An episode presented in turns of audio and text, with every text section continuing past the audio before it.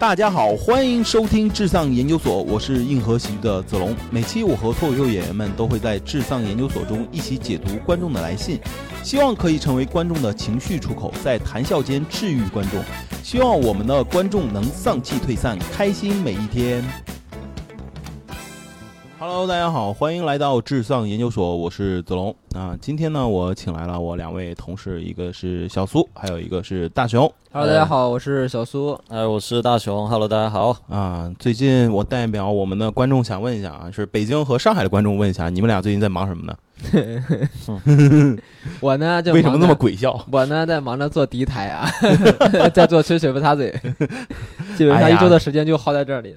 然后同时呢在谈恋爱，然后陷入到一个非常幸福的感情生活当中，是吗？哦整个人谈恋非常爱。的春光满面。前两天啊咋不是这这么跟我说的呀 前？两天不是说女朋友要来深圳，烦死了。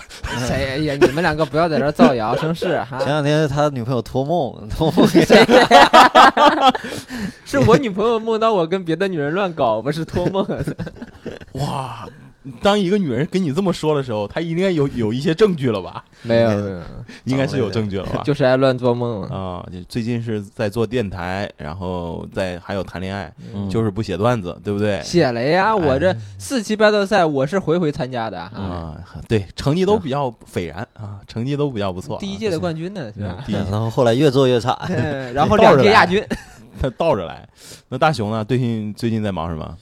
最忙写段子呀，创作啊。哎呀，我都不信。有我的这个珠玉在前，知道怎么回答了，感觉你是。然后最近也在忙着找对象啊，想着 本来想着双十一之前能不能脱单，没成功。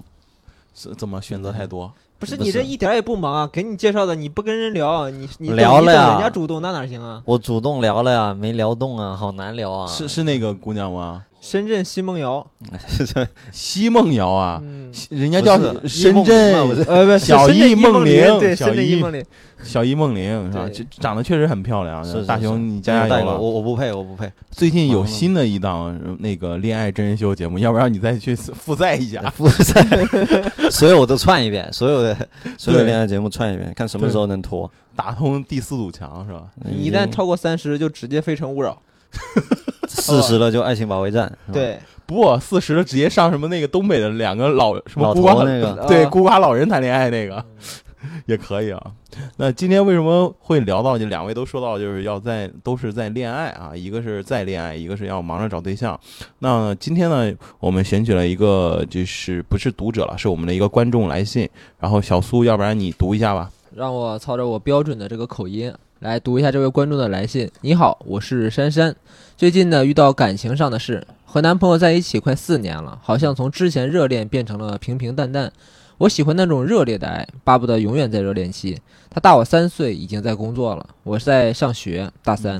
哦这件事情让我产生了每天晚上都 emo 的情绪，很没有安全感，感觉他好像不是那么之前的爱我。我的困惑呢是，男生谈久了恋爱真的会变淡吗？啊，首先呢，这封来信非常有意思，有五个错别字嗯，对，啊，这个错别字差点错别字就差点没让我口音 扭扭过来，这个错别字又错别字夹杂了一些英文，对嗯，emo。emo，能看出来，这也是小年轻，其实他主要的困惑就是关于这个热恋期啊，然后变平淡了，感情会不会变？对，就是爱情有没有保质期，大概是这个意思。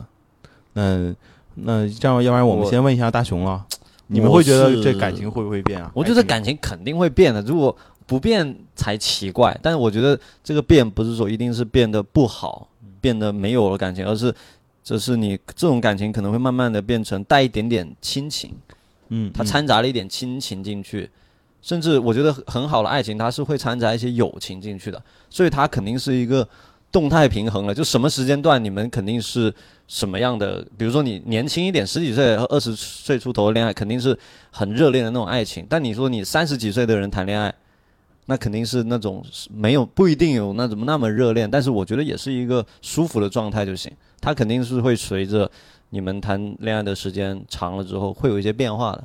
但不要太担心，我觉得是。嗯不用太担心。所以一般假如说你女朋友对你的这个态度啊，或者说这个行为上变平淡之后，你你不会想着她不爱你了，你会想着嗯掺杂了一点亲情，你是我觉得是进入到下一个阶段了。嗯不一定，我我是我怎么。听他这个现在说法是下一个阶段，就是他要进入到下一个人了，你知道吧？对呀、我怎么越听越渣呀？真的。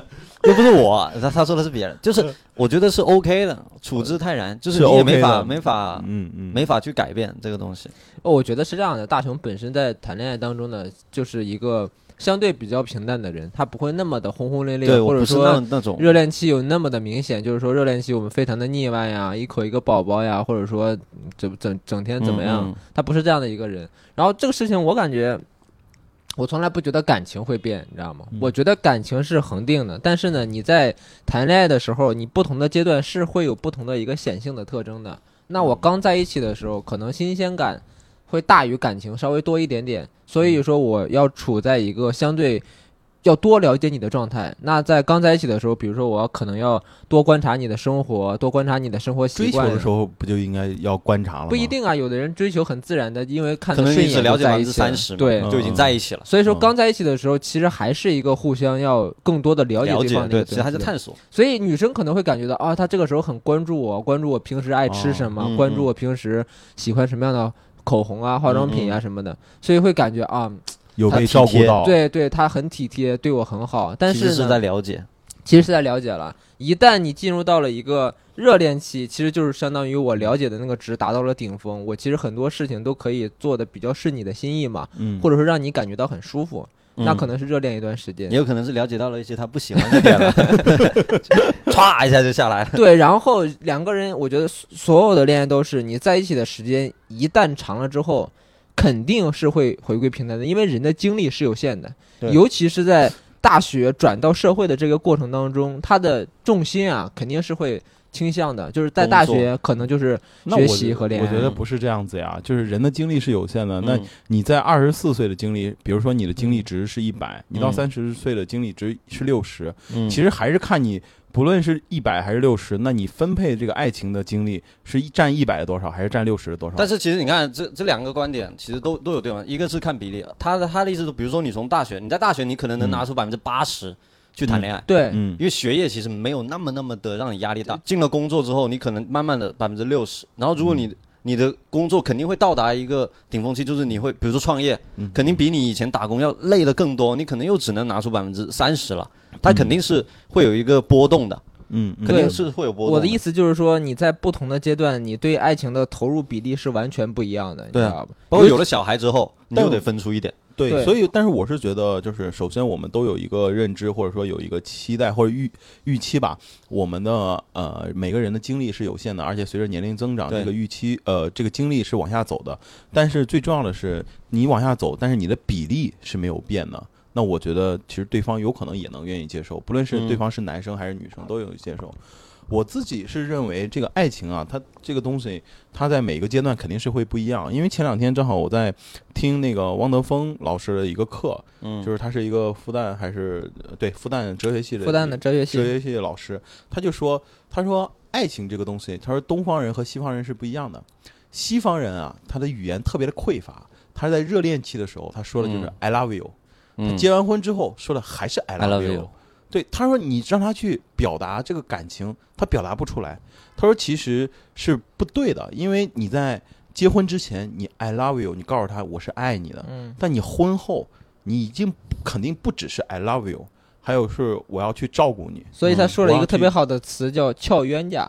他说的是在中国人来讲的话，他说就是刚开始是啊我爱你，然后结完婚之后就是这个刀牵刮的，嗯，他就是是有一个挨，千刀的，不是刀牵挂的，哎是挨千刀挨千刀的，挨千刀的。挨千刀的。对他说这是有一个变化，就是说等到你进入到另外一个下一个阶段，你爱情就会变淡，但同时会像你刚才提出来，填充出有友情的成分，还有亲情的成分，那个是最嗯甚至是冤家的成分是吧？对你冤家其实就是亲情嘛，或者说是友情嘛。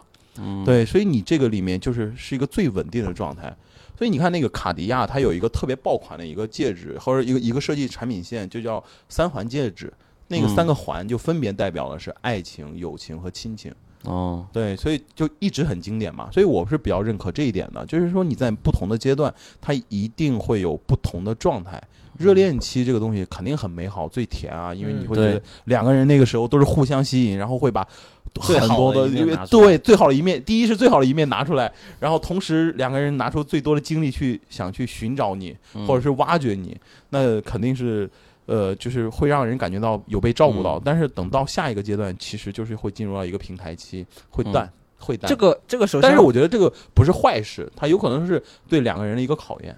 嗯这个这个我是认同的，因为我一直认为，他感情呢，它是一个就尤其是男女之间的感情，肯定是一个综合性的感情。如果说你在谈恋爱的过程当中只盯着爱情这一部分的话，其实这个爱情爱情永远是会慢慢消退的，永远是会的，就它不可能一直往上走的。但是你要加后面一句，爱情是消退，其他的感情对，但其他的感情是会会增进的，有可能你比如说我跟我女朋友，嗯，我们两个现在就是友情的友情的比例越来越大，相敬如，宾，不是举因为案齐眉。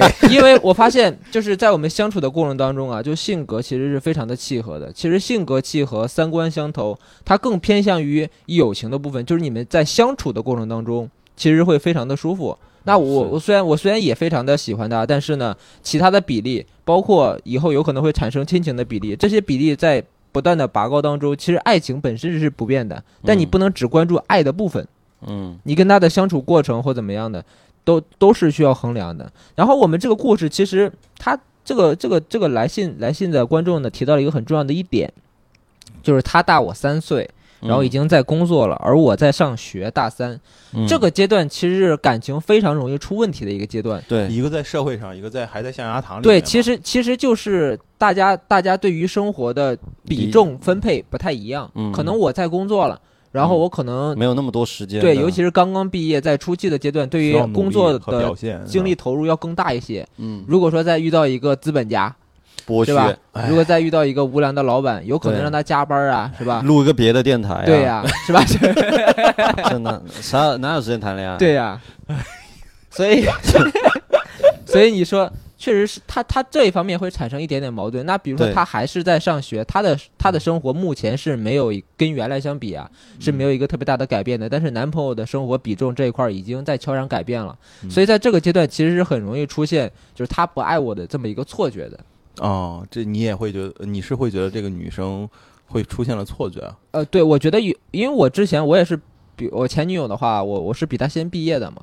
那我在毕业的当中，那你也说了是前女友，所以果然还是分了。那后来是因为一些家庭 别的原因了。对，跟这个没有关系。其实没有直接的关系，但有间接的关系。啊那倒也不是，啊那倒也不是。所以，所以说，所以说，主要是两个人相处的阶段不一样。我觉得这个阶段是需要去了解对方的想法的。就是两种可能，一种是就是分，就是投入的精力不太、不太、不太平衡，所以会让我会让我感觉到啊，他不可能不太爱我的这么一个错觉。其实你要了解对方，如果说对方确实是因为工作的原因，暂时没有照顾到感情这方面更多的话，我觉得这个是需要互相的去理解的，并不是说女生完要完全的去理解男生啊，嗯。而是你也要告诉他，工作的同时你也要稍微想着我点儿，可能不是说经常陪我聊天啊或怎么样，但是你要通过你的行为让我知道哦，你还是在乎我的，给我一点安全感。对是。然后同时呢，也要你自你自己也要放平心态嘛，嗯就是说你了解了这个情况之后，你也要尊重你男朋友现在已经步入社会，已经在工作的这么一个事实。对那你除了就是除了就是正常的这个爱情交往之之外，你是不是在工作当中也应该给他一些支持，或者说给他一些包容和理解，对吧？我觉得嗯这个是需要互相去沟通的。所以你的现在观点就是，或者说你更愿意去劝一下我们这个观众，就是说让他要学会，然后把心打开，然后更多的站到对面的那个人的环境去思考这个问题。我并不是我并不是说想劝他一定要体谅你的男朋友或怎么样，我觉得他有可能就真是淡了。对他有可能就是真的淡了，就是我说了嘛，就你你要沟通，你要啊了解对方是怎么去但是沟通的前提就是两个人要足够的坦诚啊。但有些男的，他如果是淡了，他不愿意去承认。那你要是说碰到渣男这种情况，那咱就不好说了，是吧嗯，？那是不好说。那我们还是回到理回性了到对，回到理回到这个热恋期，你觉得他有没有可能就是淡了？当然有可能所以我要想延伸的就是下面一个问题，我想问两位，就是你们会不会觉得，就是呃，男人在热恋期之后就会冷却，是男人的问题吗？因为其实大多呃，有可能我们在网上去呃搜寻相关的问题，会发现大多都是女生去控诉男生，嗯，就是说，嗯哎，为什么过了热恋期之后，这个男人他就不像以前怎么怎么？是的，好像就是问题都出生在男人身上，是不是男人的问题，还是整个，还是我们往大了说，还是环境的问题？其实两个人都变了，但是女生愿意发声等等。我我的感觉确实还是男人比较容易淡一点。黄子华曾经在他专场里就说过一个铁达泰坦尼克号极限嘛，嗯他就是说为什么 Jack 跟 Rose 的爱情这么这么牛逼，这么永恒，就是因为他们只待了三天，嗯，他们只在一起待了三天，这是最最热恋的时候了，最两个人最开心。Jack 要是他们上了岸在一起之后在一起，说不定 Jack 就会又就会不知道会有各种各样的问题啊，可能出现，尤其是男阶级人矛盾嘛。对，所以我，我个人还是觉得男生是偏容易淡因为男生首先本性男像也是借用黄子华说啊，男生就是想要新鲜，女生想要保鲜，嗯他用了这两个词。黄子华好像一直是只有一个女朋友吧？他现在应该还没有吧？我不知道，不确定。不确定，但是他一直没有婚。对他没有，他他不结婚，他也说过，他素来对男人都是很失望的。嗯，但他他说他对男人，我我有我有我是觉得男生是比女生更容易出现这种淡的情况。那为什么？你再详细说一下嘛？刚才被我首先嘛，嗯首先你要从生理学上来讲，嗯，男生啊、想繁衍，他就嗯想不同的、不同的。去寻找，去寻找这是理性去尝试上的东西。对，那心理上来讲，这不叫男生生理上了，这个是这是属于社会学理上的东西，不是生理。繁衍他他肯定是他他繁衍动物性嘛，那他的动物性社会观察，这属于社会学，社会学不属于生理，他的他的荷尔蒙就是那么的，就是要那叫基因啊，那叫基因，那个不叫荷尔蒙。不，他他有他的基因嘛。生物学上的基因就是还是要男生要是要繁衍的对嘛，对。啊。他要把自己的对女生是要保护嘛，对啊嗯，所以他想要一个稳定的一个女生想要一个稳定的稳环境。定稳定的环境嘛，所以他不会倾向于说我频繁的去改变，嗯频繁的去换嘛，是，对啊。然后只是这一点吗？还有吗？我对女生也不是很了解，但我觉得男生确实就是对啊，我们讲的不一样的不一样的刺激，他想要去征服或者怎么样。嗯嗯，我补充一点嘛，我觉得男生和女生还有就是从象牙塔到社会里面有一个不一样的地方，就是男生他的目标会变。呃，有可能我们在学校里面谈恋爱以保护这个女生为主，因为在象牙塔里面嘛，不用去考虑一些就是现实的生活。但是走走到了社会，就是面对现实生活的压力的时候，男生往往要比女生更敏感，然后他会包括对整个社会的一些呃呃诱惑吧，他也会特别的敏感。那他就会把自己的精力抽出一部分，其实是用在其他上面，嗯而且会把感情其实会很容易忽略的。嗯这是一个很常见的但你说。他是忽略他为什么男生爱换？他的目标换了，但他不一定是换了女性目标，他是嗯，生命的目标，或者说就是生活。工作啊，对对，对对对，他是很容易换的。反正男人就狗东西，我这么说，是真的。男人是狗东西，嗯素来对男生也是很失望。嗯 在我们那个小地方呢，有一种现象，就是男的是常年出去打工的，就是嗯一年可能只是过年回家一次，其实就是符合子龙说的那个东西，就是男人对于目标是不太一样的，他的他的目标其实不是说。不是那么显性的说，我关爱我的老婆，我爱我的孩子或怎么样的，他其实是在为了他能够有更好的生活，然后去做了一些别的事情。那在做别的事情的同时呢，有可能会忽略掉感情这方面的一个经营。他可能就间接的觉得啊，我出去赚钱，赚钱了就是对他好，就能给他多点钱。对但其实他他不是直接的说我对你好，其实这个虽然听起来是很单向、很很很不很不正确的一个一个说法吧，就是说我们大大众意义上说，你除你除了工作之外，你也要关心你的男朋友或女朋友。但你想一下，他他赚钱去养家，然后给老婆一个相对比较稳定的生活，其实这也是爱的一种体现。对间接的，对，嗯只是不是直接作用在老婆身上而已。嗯，所以现在就会听到那种电视剧里面有一个很经典台词，什么我想要的是有一个人照顾我，我做错什么了？我在我给你吃给你穿，然后他说你一点都不懂我，就会是陷入到这个经典的这个桥段。对，还有一个，我刚才我有提到环境的问题，我不知道两位有没有考虑到，就是现在我们处于一个高速的互联网裂变的一个环境里面，其实我们接触的信息会比二十年前或三十年前的人会更多。嗯之前博士有过一个理论，我觉得特别对，他说以前人他有可能呃看到了美女或者看到了帅哥，嗯他一辈子都不会超过两位数，对。但是因为有了抖音、快手这种短视频之后，你会发现这个世界上的美女好像就在你眼前，嗯所以说你嗯回到现实生活当中，你又会发嗯现失望了，这些东西太失望了，对吧？我会觉得虚拟的才是真的。嗯，对，所以网络水深就是这一块儿吧，嗯。所以它反而就会加速了对两个人的感情的考验。对这样就因为大家都会觉得啊，外面有好多新鲜刺激的东西。对，你为什么不能像他一样好好？对，一是你不能像他们好，是不是你追求他去了，然后你又觉得我不好，嗯都会有这样的因素在里面，其实是会让现在呃两个就是情侣吧，我觉得他本身也面临一个新的挑战，够不够稳定？这种就是属于外部信息的冲击。那比如说，在你原来不能够接收到很多外部信息的时候，你可能是在反思内因，是在找你们两个的原因。嗯那当一外部信息过多的时候，你就会陷入到一个比较的状态当中。嗯你看到外面的，比如说抖音上面人家处于热恋期的时候，嗯浓情蜜意啊，互相关怀呀、互相照顾啊，你觉得嗯特别好。然后呢，你就开始直接比较了，说，哎，我我男朋友现在为什么不对我这样了？他以前也是这样的，那他现在是不是变了呀？其实他没有反思你就自己两个人的原因，自己两个人有可能已经过了热恋期了，你们现在是属于一个平静如水、相敬如宾、细水长流的这么一个阶段？这不是你现你现在的状态吗？我才谈谈恋爱几个月，我现在绝对的热恋期，好不好？我现在每天你谈了几个月了热恋几个月了期热恋期是多久？你热恋期你现在谈了几个月了？我热恋期很长，我热恋期大约得有十年一两年，我得你这么牛逼，对真我的，我们哦，我知道他为什么一两年，因为他都是在异地地，我都是异地恋，所以他平他可不摊平平摊出下来了，平摊下来就三天，是你这个是在，我六我六月十八在一起的嘛，这这现在才才多少五个月所以双十二的时候是要分手了吗？那没有啊，双十二的时候我们就已经见六面了。幺八见，嗯，六幺六幺八。八双十一嘛，这不是刚对啊过双十一吗？对，这那还有一但个，但我觉得他说，就你们两个说的就是说外部环境嘛，但你想想，其其实在以前就是信息时代之前，嗯其实还是渣男比渣女多，也是。以前怎么讲？以前这个历史记录这种肯定还是渣男比渣女多得多呀，就是男生更容易变淡了，然后找别的刺激去了。那是因为整个社会环境对女性的容忍度很低。但现在现在高现但是也没有那么高啊。当然，呃，第一呢是社会对女女性的容忍度很低，所以女生她的犯错的呃惩罚成成本大，成本特别特别的高，要高于男生。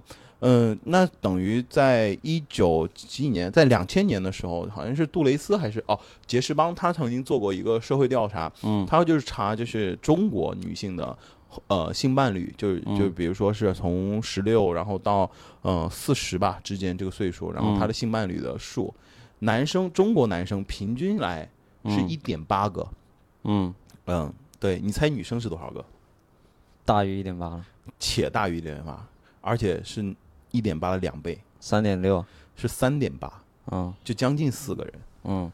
对，所以说其实事实有可能比我们想象不是嗯我们想的那样子，嗯，因为呃，从心理学上来讲的话，如果说一个男生没有办法给女生这个很稳定的环境和感觉的话，他也会找别人的。他一定会找到，也一那可定要能去找那个。这就你说这个跟我们知我们自己感觉的不一样，有可能就像你刚才说的，就是嗯女生她倾诉欲会更强烈，就是她遇到被渣或者她遇到渣男的可能性其实更多。她她，而且她会去发声嘛。但其实男生，我最近真的遇到一个朋友，嗯，他就是被戴绿帽子，啊就是连扣好几个绿帽子的那种，啊然后他就啊，对，他就不敢讲，他为啥不敢讲呢？因为他他觉得男生就会觉得啊，我自尊，思啊，我的尊严，而且他会觉得。他会觉得周围的人都会嘲笑他或怎么样，其实是这样的，我觉得不论是男人还是女人，呃，出轨这个东西只有一次和无数次零次和无数次。哦，零次和无数次。我不认同啊，怎么啊？那你现在呢？几次啊我？不认同。你现在我我觉，得一定是会有人能做到改过自新的。我跟你说，因嗯，为在他受到过足够大的伤害和刺激之后，是绝对能够改掉这个的。因为他并不是出轨啊，我一直觉得很多人说的说法是不太对的，就是说出轨是有瘾的，你知道吧？但是你要记住另外一句话，就人也是会改变的，对，一定会改变的。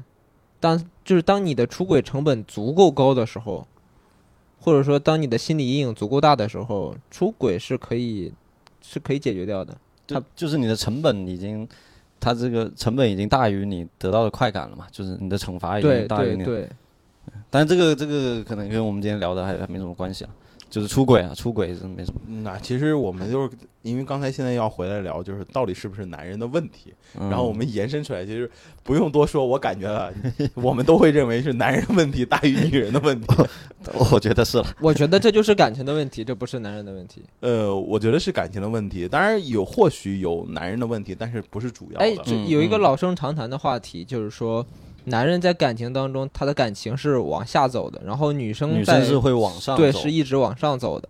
这嗯这其实也是一个很显著的因素，就是他们相处的最融洽的这个期间呢，就是两条线交汇的那段期间，嗯你会感觉哦，两个人付出的基本上是同样多的，或者说对爱情的这个重视程度是同样多的。但比如说，可能这条线交汇之后，就是最和谐的时候，俩人结婚了。结完婚之后，你会发现哦，女生对于家庭啊，对于爱情的投入可能更多一些，他更关注，他还在关注这些，并且比原来关注的更狠。尤其是女生经常说一句话，说为什么嗯你结婚了之后，你对我就冷淡了或怎么样？因为他的期望值是还在往上走啊，嗯然后男生一旦趋于稳定之后，他其实是往下，我就往下坡路上去走的。嗯，这个也是一种可能吧。但是我嗯听过一个比较科学理性的一个分析，就是说他恋爱是有爱情嘛，它不叫恋爱，恋呃爱情有几个阶段。第一个呢，就是我们刚才讲的热恋期；第二是平台期，平台期就是大家都会淡，就是以前会腻歪在一起，然后两个人现在就会觉得啊，这不用腻歪了，是平台期。其实平台期是很短的，呃，嗯平台期下面有一个期叫权力斗争期。嗯这个其实就是两个人要互相改变对方，这个时候是最容易出现分手了，就会说啊你不关心我，你不懂我，嗯对，因为其实当事人说这个话的时候是没有注意到你是特别想改变那个人，其实那个人一直没变，嗯只是你自己在变。其实男人也有，女人也有，呃，这个时候大多会分手。如果这个时候还没有分手，就会进入一个下一阶段的热恋期，因为两个人呃在磨合完了，对权力斗争差不多了，觉得哎我没有改变他，或者说我改变他了，都会觉得哎或呃大多是没有改变他，就是接受了。对反而还会欣赏他，因为接受之后就会欣赏，所以两个人会嗯进入新的热恋期。嗯所以每一个阶段，我会就是想给这个观众讲，每一个阶段有可能你的爱情的感受是一定会不一样的。就是所以你觉得他现在是在哪个期呢？平台我觉得是在平台期吧，还是斗争期？没到斗争呢？平台期，平台期。嗯，因为但我感我感觉快到斗争，因为你看他他他这封信明显透露出来，就是觉他已经对对对对，他已经开始 emo 了嘛。他他希望对方能做一些改变，他希望对方能再多关注他一点，嗯嗯嗯。对吧？所以这个妹妹，你马上要进入权力斗争期了，你可以自己在网上查相应的资料，怎么应对一下，好不好？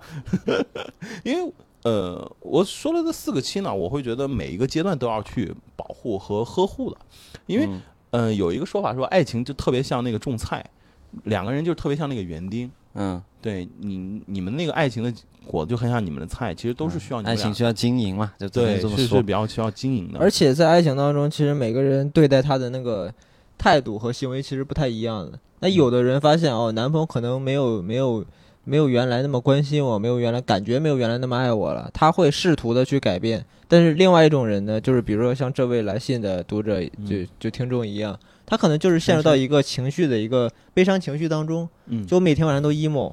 他其实沉浸在感就是情绪当中的话，很难去做出改变的。所以我觉得还是要先摆脱这种 emo 的情绪，嗯然后你要你要你要跨出一步，试着去沟通和改变。所以你跟他建议就是说要让跨出这一步，然后要改变自己对我就是想告诉，我就想告诉这个妹妹，就是 emo 是没有用的。是的，对，所以呃遇到问题的话，就试着去解决它就可以了。对我的建议也是一样，就是说你得试着去跟他沟通，因为他说他心里说他是喜欢那种热烈的爱的，那我觉得你就需要去跟对方说，我希望第一是不是能更多的时间陪我，第二、嗯。你自己能不能做出一些改变，就是你觉得你看他们在一起四年了，你是不是可以尝试的，比如说你男朋友周末的时候，你说啊我们去哪里玩吧，嗯。你主动去约他，嗯嗯而不是说等着他来主动的约你，你可以就是大小姐脾气，也不一定，我不知道 他他具体怎么样，我不知道。但是我觉得你再主动一点，你们四年来有没有一些没做过的事情，你主动的去约他一起做，其实你自己也要尝试的拉回来，然后同时看一下他的反应怎么样。如果他足够聪明，足够真的是也在乎你的感受的话，他也能感觉到 OK，你尝试的在做努力了。你尝试的再把你们两个拉回那种热恋啊，或者说有新鲜感的时候，如果比如说他约你去做一件你们以前没干过的事情，然后她男朋友的反应是，哎呀，没必要了，哎呀，这干嘛呢？嗯这这都老夫老妻了，那我觉得这个男的也会有问题，他明显是在抗拒。和躲避。啊躲避，对抗拒去做这种改变，那这时候你就要去再去思考，他是不是这个时候就我觉得就不用思考了，就分手。对就直接差不多了就其实对权力斗争失败，对，对宣布分手就直接分手。然后在这个过程当中呢，就一定要提醒大家要注意一个叫信息对称性。嗯，就是我为什么说需要沟通呢？就是你需要了解对方现在处于一个什么样的阶段，你要掌握他的信息。爱情其实跟打仗一样的，你要知己知彼，你知道吗？真的就是你要知我，看了，你们俩都不是凡人呐。你真的需要了解他的信息，然后同时把你的信息同步给他。当双方的信息对称之后，然后你才能够去做一些事情。那比如说，你虽然想做一些改变，说那那那我那我，比如说周末的时候，我想主动改变一下，我约嗯他去玩，但是你如果信息不称不对称的话，你不知道哦，他现在正在忙，你现在约他对不太合适的话，那其实就会造成一个相反的效果，他会觉得、嗯。那为什么我在工作的时候你要跟我说这些，嗯。我明明没有时间，你还要就约我出去玩，要怎么怎么嗯。样？所以信息对称是非常重要的，在完成信息对称的这个过程当中，你要学会去沟通。包括你比如说他在工作中真的忙，是不是可以给他点个下午茶呀，或者对。什么的送到他公司啊？其实男生也会很喜欢这种小小的惊喜的。对，就男生也和女生一样，也是愿意被人照顾和对或者关其实关注的吧？对，你看我女朋友有一点，她就很好，她很会制造那种意外的小惊喜。哎，他他那天说说，她那天就是跟我视频，她不就是给你买个早点吗？呸！呃不是不是什么早点哦，那是另外一个女朋友啊哎，。你看你快别说了，就是我女朋友她不是来深圳玩了一趟嘛，对不对？然后也去我我住我住的那里参观过，嗯，然后不是下榻吗？他后来他后来走了之后，有一天跟我视频，他就说你没有发现你的房间里，你没有在你的房间里发现一些什么吗？我说没有啊。他说你你慢慢寻找，慢慢寻找，我觉得你应该快找到了。嗯，有一个东西是你常用的东西，但我有一个笔记本嘛，平时啊工作安排啊，或者说我手写的我要做的事情啊，我都会在上面写，写完之后，然后一个个打勾嗯。然后我我我预感到就应该就是在那里面，然后我就把那个本儿打开，他给我写了一封小情书，就夹在里面。嗯就是他会很会制造那种生活上的一种意外的小惊喜，嗯，就是你比如说爱，情这件事儿被他玩明白了，真的，你我觉得你，我感觉你已经被拿捏了，真的，他讲的他时候好幸福啊！他被拿捏了。就是你看这个事情是他告诉你了。假设我们是他没有主动的提出来，而是我无意间发现的，那这个幸福感一下就上来了。然后就说回这个观众，刚才我们不是聊到，如果说对方嗯不喜欢的话，就可以差不多考虑分手。我觉得也是这样，就是千万不要去纠结说你们两个已经在一起四年了，这个时间已经很长了，是不是分手有点可惜？尤其这个女生，就这个来信的这个观众啊，她这么年轻，她叫珊珊是吧？对，珊珊很年轻，她这么年轻，才大三，如二十一岁你有大把的青春，千万如果对方真的已经不行了，我觉得就大胆的，真的对下一个。这一点我，我就是沿着大熊说，我非常认可。现在这个社会真的就是这个社会环境，女生啊，四十绝对是一枝花，就是四十岁很多嗯。呃小姐真的还能，你还是可以叫她小姐姐，就是她只要自己生活的很年轻，还有那种年轻的心态，嗯，其实它可以是延长你的青春的时间的。对，不要用那种传统的思维，会觉得哎呀，人有几个几呃八年啊、六年啊，或者就是说啊，你的青春就那么几年，千万不要有这种这个东西听起来有道理，但是实际上都是给你制造新的焦虑。对对，嗯，你像我们身边有一个朋友叫大力丸，是吧？他今年三十六了，他和我同岁，对，看起来但是特别年轻感。感觉很年轻。你他最近在问他怎么护肤，真的他说他不结婚就就很开心，不找男人就很年轻对，就是不焦虑。啊啊。使女就是哎，不是就他，他就是单他就是永远也有交，但啊他不，她她只是说最近没有找到最近好几年都没有交男朋友了，她也哦想找，但是好不哦就没没找到嘛不。用受气，她就整个哦人就，对一是不用受气，第二也不用刻意。开心焦不焦虑？对我觉得恋爱这个事情本身就是需要经营的，不光我们是给珊珊说啊，我觉得其实跟就是听众，所有听众和观众都要去安利几个 tips，就是说两个人如何能在一块儿会更能有什么小的技巧，然后嗯增进经营两个人的感情。比如说刚才小苏他女朋友做那个，小惊喜。对那个就是非常非常好。大嗯熊有没有这样的？我觉得，比如说你们尝试的去关注一些恋爱博主，但不是那种鸡汤博主啊，而是那种 感那种觉要被收割一波韭菜啊。不是不是是那种是那种，比如说情侣 vlog，我我嗯我最近在抖音有看到一些小情侣 vlog，他们真的很甜，而且他们都会有一些新的花样去玩，比如说不一定是说真的花钱去旅游，就是两个人干一些小做一些小游戏，比如说默契小游戏啊，或者什么买个投壶游戏什么的。然后，买个 Switch 两个人玩啊，然后闹啊，其实就是说你可以看一下别人是怎么去经营一段长的感情的，他们肯定是不断的找一些新的好玩的东西出来玩。当然你你如果你不知道接下来玩什么的话，就这个珊珊，你就去看一下别人都会去玩些什么。嗯嗯，是一个尝试玩玩什么具体一点的东西？就比如说像我我我，因为我发现了一个这样的现象，就是我我我经常做主持，我会问观众，我说，呃，你们俩是情侣，那你们平常会有什么样的消遣？他们就是吃饭、看电影，最多看着我说看脱口秀。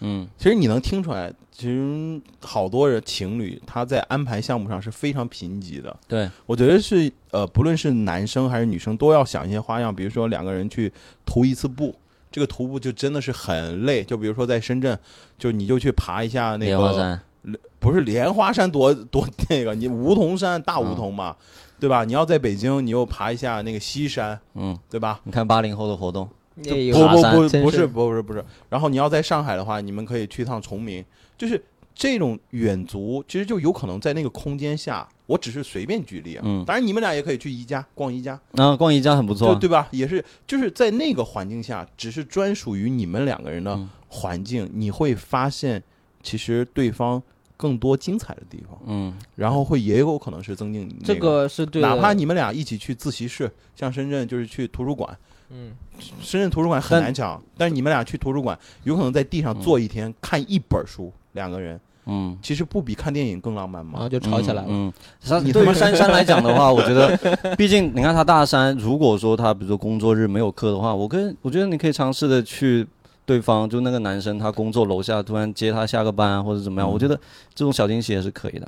先做好信息同步，先做好信息同步。当然你可以问嘛，可以问，要然后不我小苏的意思是啊，不要撞到什么他和女同事是吧不你要你要确保对方是能够接受的，不要加班对，因为有的男生他是比较含蓄的，他不希望就是说在我认为没有这种含蓄的嗯男生，有有，比如说大呃那个熊熊掌熊掌熊掌他就不喜欢他怕尴尬。对他会觉哦得很尴尬。他女朋友是我们原来的志愿者嘛，所以他们两个在一起之后，女就就没有再来过了。咱公司演员竟然找志愿者，这有有有这个事儿很严重啊，我们要拿出来批评一下吧。刚才你说的那个例子，我其实也是认同的，就是说我跟我女朋友六月十八号确定关系在一起的，但是因为异地嘛，很少见面。她自己亲口说，她说真正的喜欢上我，就是对我产生依赖感和完全确认喜欢我，其实是在八月份我们去武夷山旅游的那一次。嗯在外出的过程当中，她其实发现了我，呃，相对比较细腻的一面，或者说更多的闪光点，他会觉得哦，这个人确实是适合我的。当然，就是你就是你在生活上啊，制造一些小惊喜，我觉得有一个建议吧，就是说你要多做一些对方意想不到的事情，就是他要在你身上完成一个预期违背的过程，他觉得你不可能做出来什么事情，但是如果说你为他做了的话。这个这个事情是非常能够打动女生或者说男生的。但你看我刚才说的，你去跑到他下面，就是你又想对方猜不到，但是你又又又又担心对方会不会不喜欢，其实就是要拿捏那个度拿捏那个度，这个就是一个经验问题了。你比如说我跟我女朋友在一块儿的时候，因为她先追的我嘛，嗯所以说我我们就水到我同意了，然后水到渠成就在一起确立关系的那个过程。她有一天就突然突然说，哎，好像你从来没有跟我表过白，或者说就是嗯干嘛的。然后我就做了两个措施去去让她心理上更好受一些。嗯第一个事情，哎，你怎么是用这个话让人家心理更好受？不是发自内心的吗？就是开心嘛，心就心理上就会开心一些嘛。就第一个事情就是我在专场上去跟他表白，然后第二个事情呢就是我买了那种民国的那个纸，嗯，然后亲手，然后给他写了一封情书嘛。人家不是也亲手回了你一封吗？他那个没有回，他经经常给我写一些小的情书什么的。他被拿捏了，就我就是非常正式的，然后写了一封，就女生就很开心嘛。嗯其实就是他我没有想到我可能会做这些事情，然后你做了，其实是会有一个呃意想不到的效果的。嗯嗯嗯，对，因为因为你看平时情侣当中遇到的最多最大的困难是什么？就是我知道我们接下来要干嘛，我每天醒了知道我们接下来要一块儿吃饭，晚上一块儿看电影或怎么样嗯，这些东西一旦我长时间的知道下一步要干嘛之后，其实会有一种疲疲惫惫感的。所以啊，你看刚才听众和观众听到了，就是两位是吧高手对在爱情上这个有那么多的经验呢，我其实是废物啊，啊，他们哎，这是装的啊。其实他们呢，肯定其实第一方面呢是这个实践比较多，第二呢，其实我觉我觉得啊，就是爱情也我们要用科学的发展观去看，也要有理论相结合了。所以我在这里面呢，想给大家就是给听众推荐三本书。第一本书呢叫《亲密关系》，这个书其实在就是关于爱情方面是很经典的，它里面说明了就是关系是如何发展，包括性和爱、亲密关系的权利对抗等等，这个方方面面它都写在里面。其实有点偏科普向的东西，嗯有点偏学术上的东西，大家有兴趣可以看一个。还有一个就是美国的一个叫呃弗弗洛姆，他叫《爱的艺术》，他区分了其实很多人就是对爱的理解是不一样的，因为我们今天谈的爱都是甜甜的恋爱，但是真正的两性亲密关系里面，其实爱是非常复杂的。那所以说，就是有的人走入一段关系里，因为是被人爱或者被人追求；有的人呢是爱了一个人，是因为他身上能体会到自己的存在感，感受到自己被人需求；还有一些人呢，爱别人是假借爱之名满足自己的控制欲。其实呢，这种都其实这种后者是不能称作为爱的。那这种呃教我们去区分爱，然后让我们更能了解爱情，我觉得这个是呃非常非常好的。所以我推荐这啊、还有第三本书，就是这个是我个人，就是我高中特别喜欢的一本书，嗯就是王小波给李银河写的嗯那本儿，就是我相信很多人都都看过这本书，就是《爱你就像爱生命》。其实这是他给李银河写了一首诗，里面整体其实都是王小波在给李银河写情书，都是像像你女朋友那样给你写情书。其实他最后就出了这个合集，你会发现这个男生王小波对李银河那种很温润的爱情，是一点一点一点点注入到李银河心里的。我觉得，如果而且当时他们俩应该是并不只是热恋期，其实更多已经进入到平台或者权力斗争期。那个时候，王小波还是坚持着会跟李银河去倾诉自己对他的想念，因为当时王小波是在呃北京的好像是郊区吧，在昌平，然后当时在在就是类似于下放那种，就干活。然后，但是李银河主要是在城里，然后就他俩就等于异地，所以他就不再通过书信的方式去表达这个，这个我是非常就是建议大家去看一下的。对，两位有吗？我就推荐部电影吧，他其实没那么爱你啊，一部美国电影，那你要不然直接讲讲，介绍一下。他就是讲了一些渣男的，就是嗯，就是就是他的名字已经写的，他没那么爱你，他就是讲一些破碎的爱情的故事。果然是一个喜剧博客是吧？破碎的爱情，但里面但那部真的是部好电影，我还挺喜欢的。啊，只是想让这个女孩看了一部好看的喜剧电影，然后心里不要那么 emo。对啊，还挺好看的那部电影。对，嗯嗯，我没有什么要推荐的，两位一个推荐书，一个推荐电影，现在是一个经营不好自己的爱情，一个是没有爱情的状态，不建议去看那么多的书，因为书也一定要是看的，因为读书使人明智嘛，就是说你可以通过书有一个对爱情的综合判断，但其实你还是要多多谈，多谈 啊，对实践 才是验证真理的唯一践实践出标准。真知。对，实践是检验真理的唯一标准。第一是多谈，第二是你不能盲目的说，我就是谈的多怎么样？你要去思考这个事情走量，对，你要去思考这个事情。你在思考的过程当中。你你给一边去。你在思考的过程当中，你其实会发现很多爱情的道理，很多爱情的道理，你看书你是明白不了的，你知道吗？好像还有一句话，其实说的还挺对的，你读了渣男还说那么还说话也有挺对的。对，有时候还挺对的，就是你知道那么多道理，但过不好自己一生嘛，对不对？那他的意思其实就是我刚才提的嘛，就是理论加实践相结合。对就是读万卷书，行万里路嘛。对，这个子龙说说这个这个这个理论，我就崇尚实践啊，嗯 你不实践永远体会不到那种感觉。我是理论加实践相结合，好吧？你是被实践了，我跟你说，对，你是被拿捏捏了。。今天你被拿捏也是一个学习的过程，我跟你说，这 你俩这是你也被 PUA 了，啥也不是，哎呀。哎呀，行啊，那我们今天这个智商研究所就跟大家聊到这儿，要不然我们跟大家说一下再见吧。拜拜，拜拜珊珊祝你幸福。珊珊祝你幸福哦。